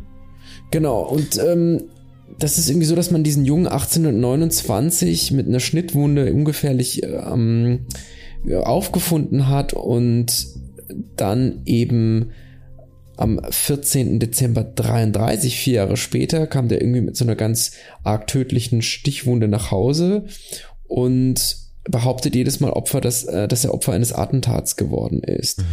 Und die Anhänger von Kaspar Hauser vermuten da ein politisch motiviertes Verbrechen. Da sieht man eben, was das dann für Kreise ziehen kann, wenn das da so eine Legende gibt, die zu der Zeit eben auch schon mhm. publiziert mhm. oder kolportiert wird, nicht publiziert. Und auch da hat man dann nachgeforscht und festgestellt, dass das wohl Selbstverletzungen gewesen sein müssen, die aus mhm. Enttäuschung gemacht hat, weil das Interesse halt nachgelassen hat. Und das Interessante ist jetzt mal unabhängig davon, Facts hin oder her, ist es so oder so oder so. Diese diese Geschichte ist so interessant, dass sich offensichtlich Leute kriminologisch, also dass die Genanalysen mhm mhm. erstellen. Mehrere, viele Jahre danach und dann nochmal, um das bloß ganz sicher. Also da gibt es einen unglaublichen, ja. ja, wie sagt man denn, einen unglaublichen Beweiswunsch, der mhm. dahinter steckt. Ja, einen wissenschaftlichen auch. Man braucht da Wissenschaft, um das zu beweisen, denn die Theorien reichen nicht mehr. Die Mythen reichen nicht, die Lügen vielleicht reichen nicht. ja. Und äh, ja, das ist irgendwie, finde ich, das interessant. Also man muss da nur einmal Kaspar Hauser bei Google eingeben, nimmt das erste Google-Suchergebnis, wie wir das immer so machen. Und dann findet man eine Menge dazu. Und wer aus dem süddeutschen Raum kommt, mag diese Theorie auch schon kennen. Ja. Genau. Ja. Ja. Es gibt vielleicht noch als kleiner Appendix, es gibt auch schon zur Zeit Kaspar Hausers eben Stimmen, die die Glaubwürdigkeit dieser Ideen und Theorien bezweifeln und die gehen so weit, es gibt ja auch viele Hochstapler, dass man ihm unterstellt, er hätte das inszeniert, mhm. um eben, ja. Es gibt aber auch diesen Mix, dass man sagt, naja, es stimmt schon ein bisschen, dass er es inszeniert hat, aber er ist schon als verstoßenes Kind nach Nürnberg gekommen und hat sich eben dann nach und nach in Widersprüche verstrickt und hat seine Selbstinszenierung nicht mehr aufrechterhalten können. Ja. Naja, des Pudels Kern ist, dass man wahrscheinlich schon verstoßen sein muss, um nach Nürnberg zu gehen, aber. das ist total witzig. Du bist in dieser Woche der zweite Mensch, der über Nürnberg lästert, in zwei völlig unterschiedlichen Kontexten. Ach, es ist, das ist ja auch absolut, es ist ja gar nicht ernst gemeint. Ja, also ja, alle, doch, alle war, Fugis im aus Vorgespräch Nürnberg. hast du mir noch gesagt, boah, Nürnberg ist so eine Scheißstadt. Ja, Nein, mein, Quatsch. Dein persönlicher ja. Hate-King. Nürnberg-Bashing. Nürnberg! Nein, nein, nein, alles gut, Fugis. Ja. Äh, wenn wir irgendwann die ganz große Fugengold-Tour machen, stoppen wir vielleicht auch irgendwo in Nürnberg. Alles gut, aber nur für Printen. Ähm, ich fand das ein ganz cooles Beispiel, total schön äh, und total geil, weil es natürlich diesen ähm, diesen Anschluss dann in die Forensik und in die Wissenschaft und so hat. Das ist mega, mega spannend einfach. Ja, total, ja. Mhm. Ich habe auch, ich habe auch so ein ähm, spannende äh, Theorie, die also ganz schnell abzufrühstücken ist von der Wissenschaft, die sich aber trotzdem hält. Und die ist ganz absurd. Und zwar geht es um die Sonnenesser. Es geht um okay. Lichtnahrung. Ich weiß nicht, ob du damit mal in Berührung gekommen bist. Ja, das ist so ein, ähm, also wenn dir irgendwann Klangschalen, Yoga, Mondschein-Meditationen und Tarot und all das irgendwie viel zu Softcore ist, dann brauchst du ja. halt irgendwie ein hardcore-esoterisches Konzept und dann bist du beim Thema Lichtnahrung angekommen. Long story short, ich will das auch mit ganz wenig Worten einfach nur abhandeln. Ähm, äh, das ist so ein ESO-Konzept, wonach du denkst, wenn du daran glaubst, dass du alle für dein Leben notwendige Energie aus feinstofflicher Energie gewinnen kannst. Also, du kannst ohne feste und flüssige Nahrung überleben, einfach durch Licht. Ich, Was ist das denn, okay? Ja, ich habe mich damit nicht so eingehend beschäftigt, dass ich mir jetzt wirklich Statements von den, ich will schon fast sagen, Betroffenen äh, durchlesen muss. Ich weiß nicht, ob die jetzt an Photosynthese glauben oder ob sie einfach so äh, so durchgeballert sind. Ich musste ganz oft an einen meiner Lieblingsromane denken, äh, an unser, unser beider äh, Top 5 Autor Christian Kracht. Ich weiß, du magst ihn ja auch sehr gerne. Ja, natürlich. Äh, der Imperium geschrieben hat, diesen Südsee-Kolonial-Abenteuer-Roman, wo es um den Kokovoren äh, August Engelhardt geht. Äh, ganz geiles Buch, äh, super toll. Und da geht's ja auch um diesen Gottesser, der diese Gottesfrucht äh, Kokosnuss. Stimmt, ähm, stimmt. Da Tatsache. muss ich sofort dran denken. Weil ja, auch in diesem ja, Buch ja, natürlich ganz, ganz toll diese Esoterik und die Radikalität und Verblendung und so. Also da kommt ganz viel spannende Sachen mit rein. Und das ist dort auch so. Und ich habe das kürzlich gefunden weil es gibt, ich glaube sogar über Weiß Media, über, äh, ein, ein Weiß, dieses Magazin, was auch online, du weißt schon, also V-I-C-E, ja, ja. weiß, ja, man muss das immer noch mal übersetzen, wenn man nur drüber spricht, dass es um das englische Wort geht. Mm. Und die haben einen Beitrag dazu gemacht über einen jungen Deutschen, der irgendwohin in die Südsee ist und dort auch gestorben ist. Natürlich. Weil er nichts gefressen und nichts getrunken hat, ihr Holzköpfe, Alter, ey. Also wirklich. Ja, ich weiß auch nicht. Und das ist einfach so, weil es so, also das ist sehr tragisch, selbstverständlich, aber es ist auch so Hanebüchen äh, und einfach so weit raus und so, ähm, ja, da muss ja die Hoffnung oder die Sehnsucht oder all dieser Schmerz ja so groß sein. Ähm, das ist halt so, das ist so weit weg von Wissenschaft und das ist ja fast schon, das müsste man untersuchen psychologisch, ob da schon suizidale Tendenzen überhaupt schon mit drin sind. Also das ist ja Nahrungsverweigerung einfach so. Also das ist ja, musst du dich so entkoppelt haben, kannst du dich überhaupt so schnell entkoppeln von, von so einem Urbedürfnis, dass diese mhm, Ideologie dir mhm. reicht oder muss da von Anfang an ein, irgendeine Todessehnsucht oder Erleuchtungssehnsucht oder ich weiß es nicht, aber irgendwas steckt da, glaube ich, ganz tiefenpsychologisch mit drin, weil irgendwie, ich glaube, das weißt du, seitdem du die erste Windel voll hast, dass du essen und trinken musst. Und das ist ziemlich interessant, das dann so zu verpseudo-intellektualisieren und zu denken, damit höre ich auf. Und dann bin ich irgendwie der Sunshine Jesus von Bielefeld. Das ist total abgefahren. Ich habe gerade überlegt, also wann man das immer noch weiter in sein in sein Ideenkonstrukt einbauen kann oder wie das geht, dass man immer noch weiter dran bleibt und das in sein Ideenkonstrukt einbaut, obwohl der Körper so massiv ja. Signale sendet, dass man dann was braucht. Ja. Also das ist ja schon irgendwie auf eine abstruse Art und Weise dann auch eine enorme Willensstärke. Ja, also, das ist so eine, also der, der Werdegang, die Genese von so Lichtnahrungsmenschen ist, ist tatsächlich über Vegetarismus, Veganismus, ähm, dann noch selektiver ähm, sich zu ernähren ähm, und dann irgendwann aufzuhören. Also das ist natürlich kommst du nicht irgendwie gestern von der, von der, von der, von dem All You Can Eat Barbecue Buffet und denkst morgen geil Lichtnahrung, All you can not eat. Ja, genau, genau. Die letzte große Challenge, ja. Ähm, ja. Äh, ist im Fernsehen dann wahrscheinlich auch als Topmodel-Show bekannt, aber das führt zu weit. ähm, ja, ja, Hungerstreik gibt's ja noch, ne? Das genau, anderes, ja natürlich, natürlich ein ganz anderes Prinzip, aber exakt. auch da wird diese Willensstärke verlangt. Ja, ja genau, aber der Hungerstreik ist, ist sich der Gefahr bewusst. Das ist ja die Drohung, Richtig, das Messer am genau, Hals ja. und nicht ja, der Weg zur Erleuchtung, exakt. zu sagen. Ja, ja. Also die, über die bin ich gestolpert und die hat mich auch ein bisschen beschäftigt, weil die so also nicht nur, weil wir beide so Schlemmerfürsten sind, ähm, yeah. die alle sinnlichen Lüste und Vergnügungen so sehr feiern äh, und uns deswegen das, glaube ich, fern wäre, sondern auch, weil es wirklich so, ja, auf ganz vielen Ebenen irgendwie ein schneller, tiefer Weg ist und so ein ganz, ganz seltsames Ding. Und die sind übrigens alle genauso schwäbisch und allnatura, wie du es dir vorstellst in den Videos, mhm, in denen mhm. da vor so einem Sonnen hinter, äh, hinter, Sonnenuntergangshintergrund gefotoshoppt diese Leute dann sprechen. Das glaube ich sofort. Ja, man ja. riecht die Kernseife und den Fencheltee, wenn er denn noch getrunken wird, durch das Video hindurch. Ja. Der wird allenfalls gerochen. Stimmt. Ja. Stimmt. Das geht wahrscheinlich auch nicht. Diese Moleküle setzen sich in deine Nasenschleimhaut ab und dann bist du ein unreines Schwein. Ja. Wahnsinn. Ja, Leute, ich, also es ist immer schwierig bei diesem Thema. Ich weiß auch gar nicht. Ich glaube, wir haben jetzt keine keine Preteen-Fugis, die irgendwie noch äh, verblendbar sind in diesen Shownotes. Und ich hoffe, wir kuratieren das auch immer richtig hier. Ähm, Guckt es euch an, wenn es euch interessiert, aber mit dem Hirat und Mark sagen Bullshit, ne? Also der Stempel, äh, den kriegt ihr bitte nicht ab. Also, wenn ihr euch das anschaut, ne? Aber ist hoffentlich selbstverklärend. ja. Ey, hast du, hast du noch eine? Also es gibt so viele, ähm, über die man sprechen könnte und so viele, die, ja. die spaßig sind. Ich weiß nicht, hast du noch eine? Ja, ich habe noch eine, die jetzt auch gerade vor dem Hintergrund von Corona vielleicht oh ja.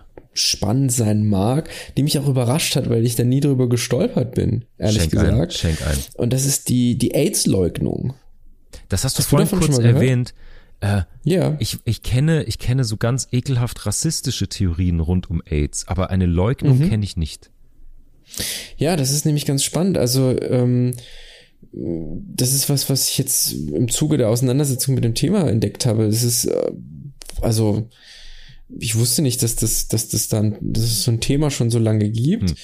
Aber es gibt zunächst mal die Vorstellung, dass, und die ist aus den 80er Jahren, dass AIDS eben durch Missbrauch entstanden ist. Mhm.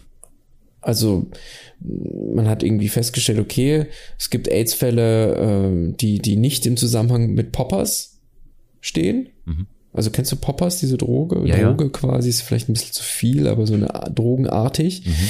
Und, oder vielleicht, ich weiß nicht, ich bin kein Experte, wahrscheinlich stuft man das schon als Droge ein. Und genau, dann gibt's ja diese rassistischen Ideen, die mhm. eben im Zusammenhang mit dem afrikanischen Kontinent eben äh, ja gebracht zusammen, also die da entstehen und irgendwie kolportiert mhm. werden.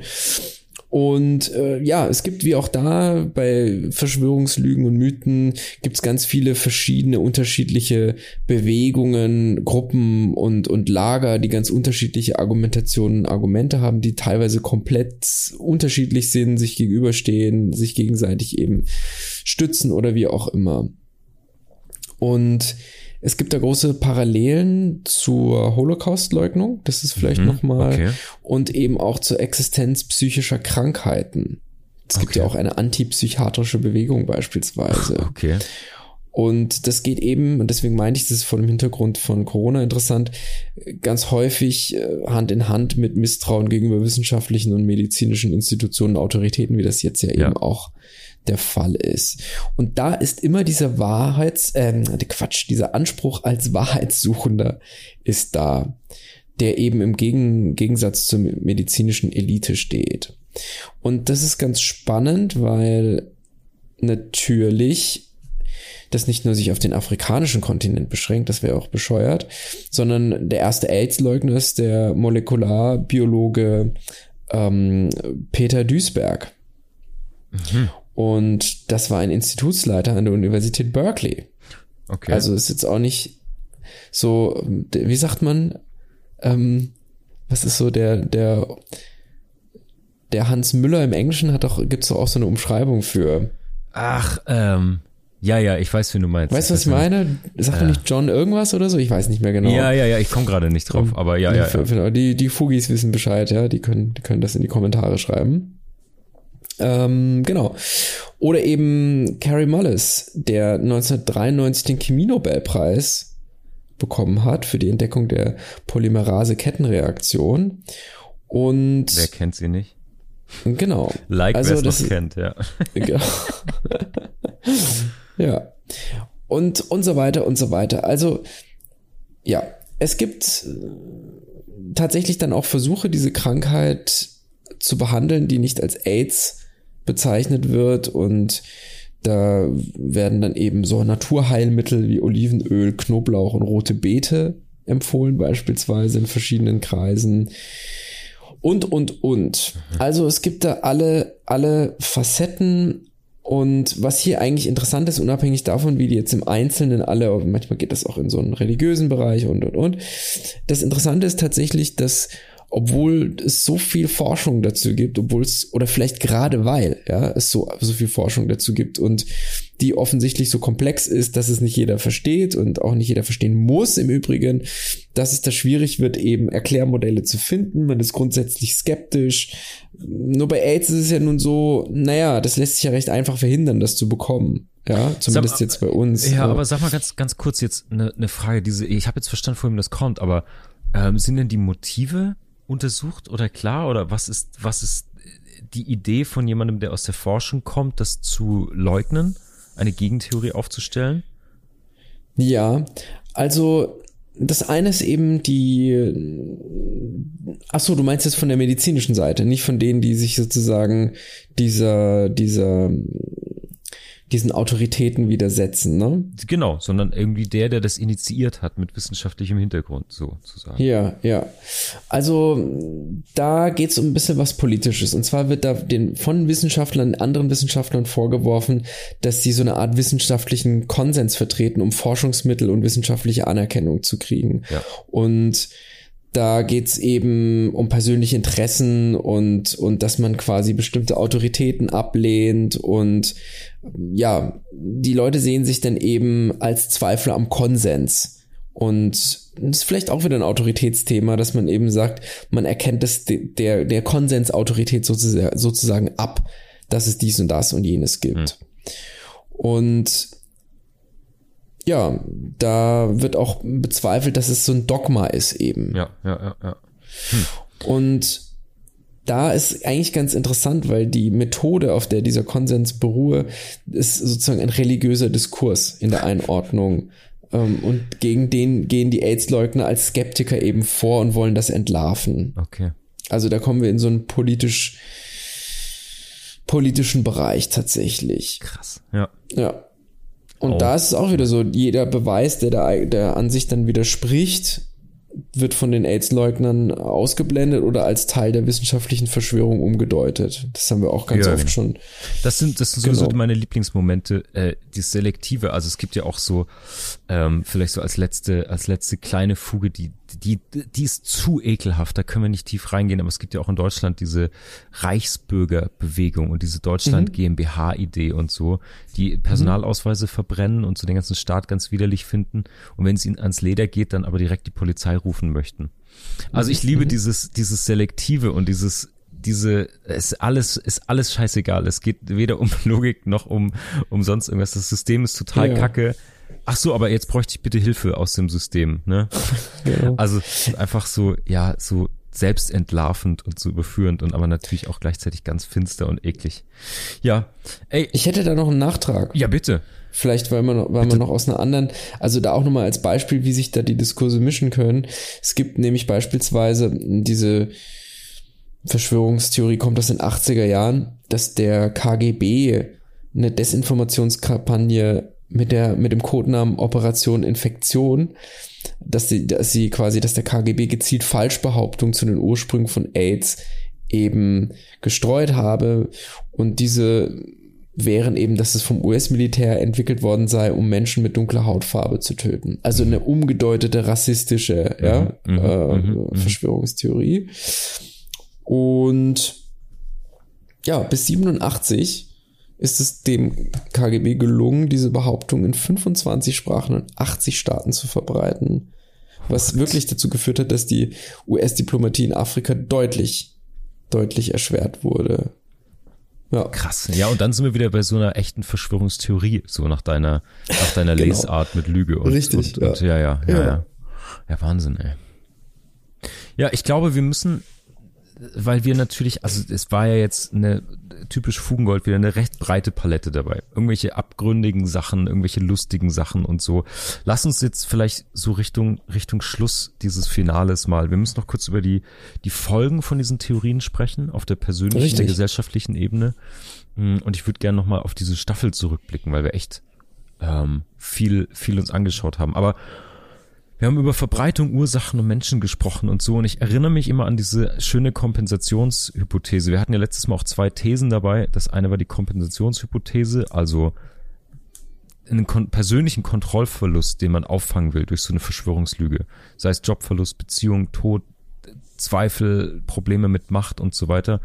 Ich hatte das dann noch in den Würstchenfaktor ähm, umgelenkt ja. sozusagen, ja. wo es so um Macht und Neid und so auch ging. Und jetzt ist natürlich immer die Frage, welche Folgen hat das Ganze? Äh, die persönlichen können wir uns gleich angucken. Ich kann, den, ich pack den gleichen Link nochmal in die Show Notes, auch wieder Landeszentrale für politische Bildung. Mega Artikel, wer es noch nicht gesehen hat. Richtig viel Infos, richtig viel Stoff. Ähm, sehr sachlich und gut auch aufbereitet, selbstverständlich, was für Verschwörungstheorien angeht. Und ich glaube, die, die großen, und deswegen passt das KGB-Beispiel und so gut rein, oder ja, alle anderen, die auch irgendwie gesellschaftlich, politisch Ausmaße annehmen, weil natürlich hinter all dem durch diese Vereinfachung eine ganz große Gefahr ist natürlich so ein antipluralistisches Denken, was dadurch total verstärkt wird, was einfach zu Radikalisierung führt. Ähm, und als Beispiel, das haben sie auch auf der Seite ganz gut aufgeführt, so dieses, diese ganze Theorie mit Antisemitismus und so diese Verschwörungstheorien ja auch eine riesige Grundlage für den Holocaust waren und so. Also um es mhm. jetzt mal äh, das ganz große, drastischste Beispiel zu nehmen, äh, das ist natürlich auch eine Art von so einer Theorie, wozu die führen kann. Ne? Also im Grunde verschärfen die alle Krisen in demokratischen Systemen, wenn du so, wenn du so groß und so gesellschaftlich oder politisch sehen willst. Mhm. Und wer da sagt irgendwie, okay, mal ist es Propaganda, mal sind es wirtschaftliche Interessen, mal, äh, also diese Theorien, mal sind die einfach von irgendwelchen Spinnern sich ausgedacht. Ähm, die Frage ist ja, also die zwei Seiten, die wir uns noch ganz kurz äh, anschauen können, ist ja so ein bisschen, es gibt ja die Menschen, die es glauben, über die wir jetzt viel sprachen, also was suchen die denn, vielleicht auch für alle, die nicht Verschwörungslügen aufsitzen, vielleicht als Handreichung, ähm, auch wenn es mitunter nach Theorie echt schwierig ist.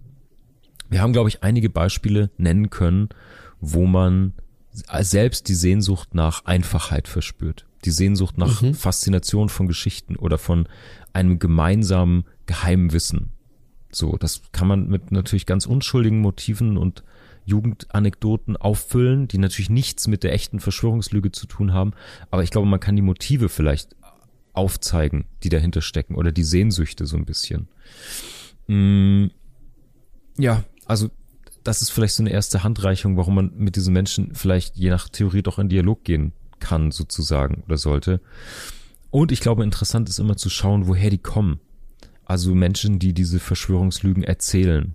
Wonach suchen die? Was sind denn die Motive? Weil da geht es ja nie um Aufklärung oder das sind ja seltensten Fällen altruistische Motive dahinter, sondern da geht es um Macht, mhm. um Einfluss, um Steuerung, andere auszunutzen oder Kontrolle über, über Ängste zu haben. Im einfachsten E-Commerce-Level dann eben einfach um Prepping-Supplies und Zeug zu verkaufen. So eine Scheiße.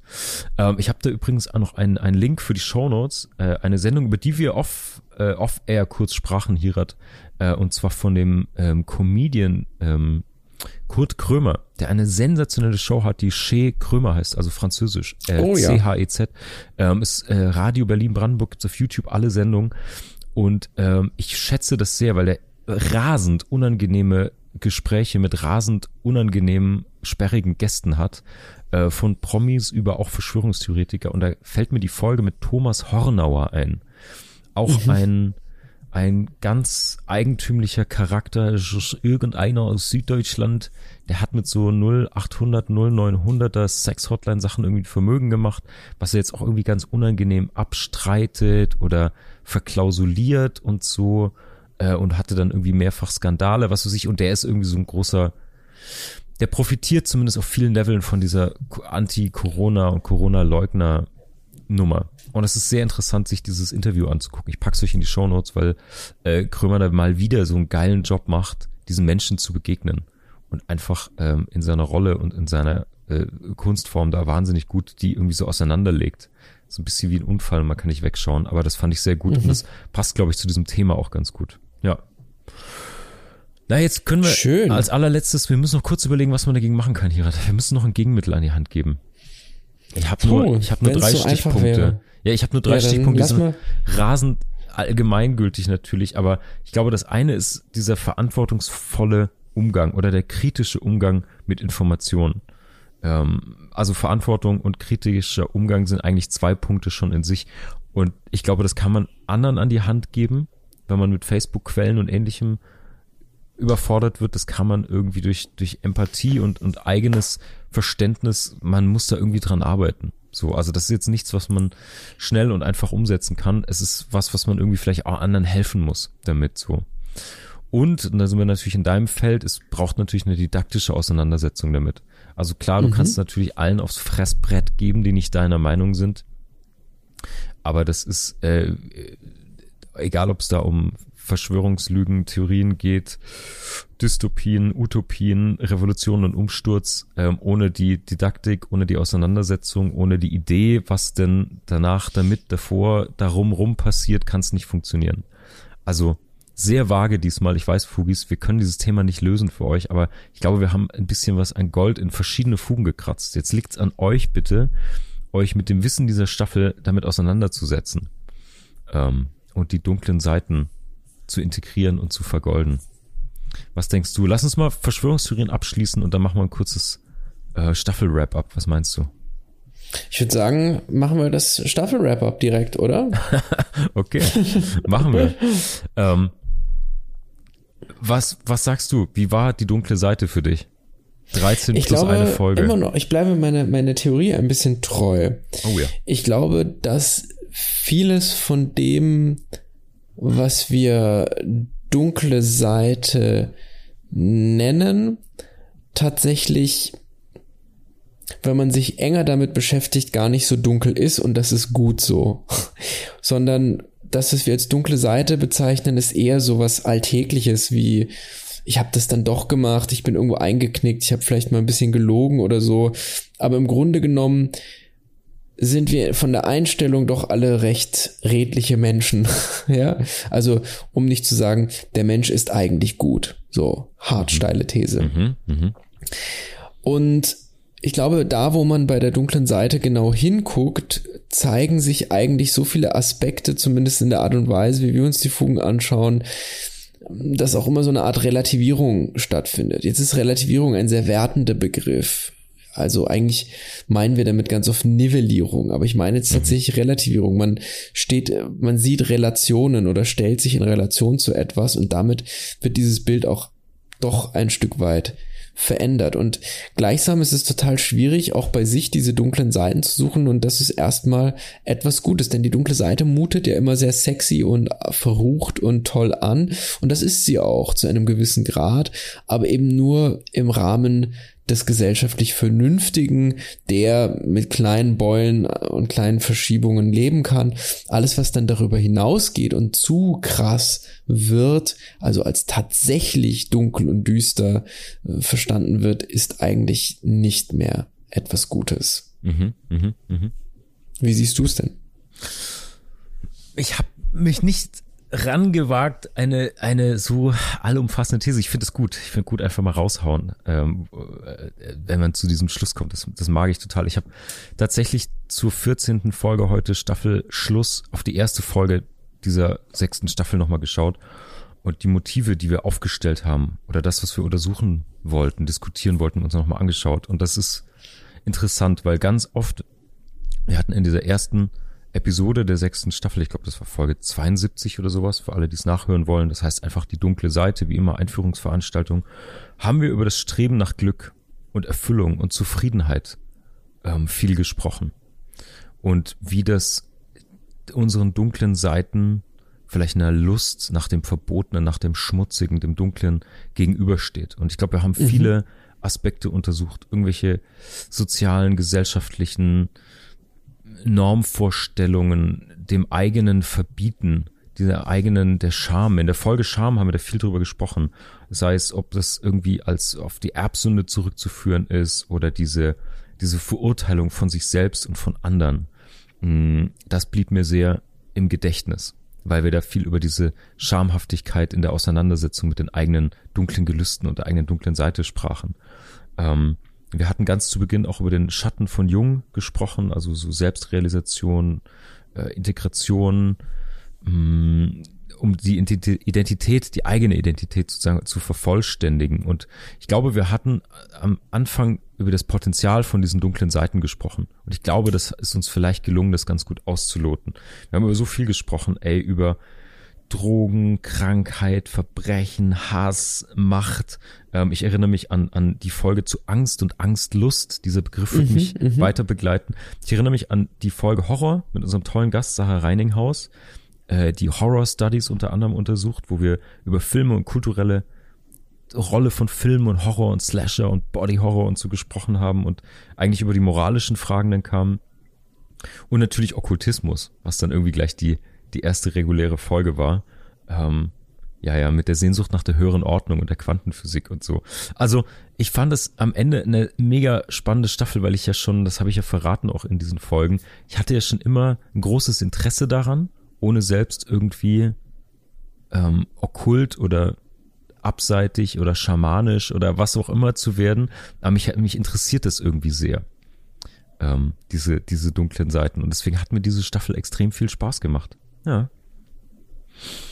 Jetzt ist es an dir, mein Lieber. Du darfst ja. jetzt. Wir haben eigentlich zwei News für alle Fugis. Wir haben einmal die News, wann und wie es weitergeht und natürlich vor allem Richtig. die News, womit es weitergeht. Was wird Staffel 7? Ganz genau. Lieben Dank, Marc, für das wunderschöne Staffel-Wrap-Up. Und auch mir hat es sehr, sehr großen Spaß gemacht, sehr große Freude bereitet. Und ja, wie geht es weiter? Also, wir gehen für einen Monat in die Winterpause. Das heißt, bis die neue Staffel im Januar erscheint, können yes. unsere Fugis fleißig und fröhlich alte Folgen hören und oder sich an Weihnachten den Bauch vollschlagen oder sich damit vorbereiten.